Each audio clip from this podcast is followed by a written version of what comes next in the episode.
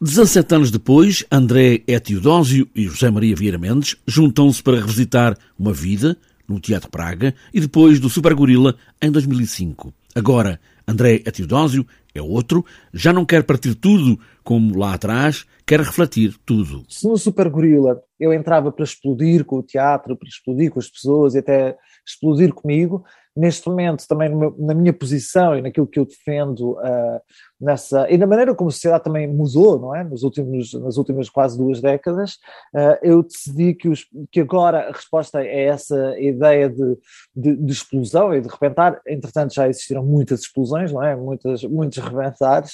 Seria, na verdade, desmantelar-me ou tornar-me, uh, olhar para mim enquanto escultura e desmantelar-me num processo de uh, crítica e conhecimento em relação a mim. Está colocado o ponto de partida para este infomaníaco, mas a colocação na arte é também a reorganização da ciência à qual foi dando mais atenção. Tenho-me interessado muito ultimamente nos últimos quase 10 anos por eh, física quântica e neurologia, portanto, de alguma forma também isso tem modificado a minha maneira e a minha apreensão, ainda que já estivesse dentro do primeiro espetáculo do Super Gorila, todos estes movimentos, de alguma forma, às vezes inconscientes, outros deliberados, agora são afirmativamente uma outra coisa. Portanto, não tem a ver com, no Super Gorila, não tem a ver com essa minha tentativa de mudar a sociedade, mas mudar-me a mim próprio. É também uma ida guiada dentro da cabeça do ator e do autor e do trabalho que a Companhia de Teatro Praga tem feito nos últimos anos. Vou revisitando esta infomania, que é este cérebro que está sempre a trabalhar, vai revisitando a sua própria história e vai também adquirindo e vai tentando eh, desmontar-se dentro dessa história de acordo com os novos conhecimentos e com as coisas todas novas que quer ter e fazer parte.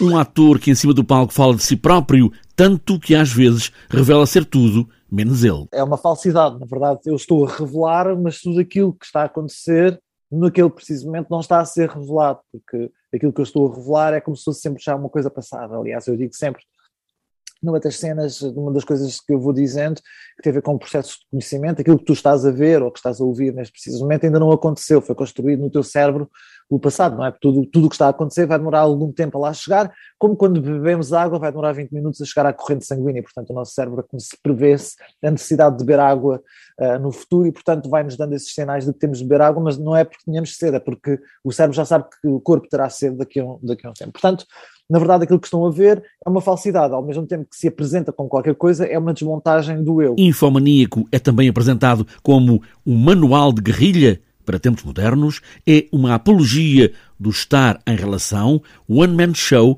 com um humano a repensar quem é.